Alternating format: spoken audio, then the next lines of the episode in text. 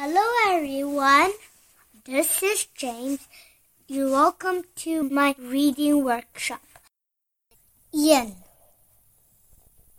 Yin. In the car. In the wagon. In the boat. In the house. In the water in the grass, in the mud, in the bathtub. The end.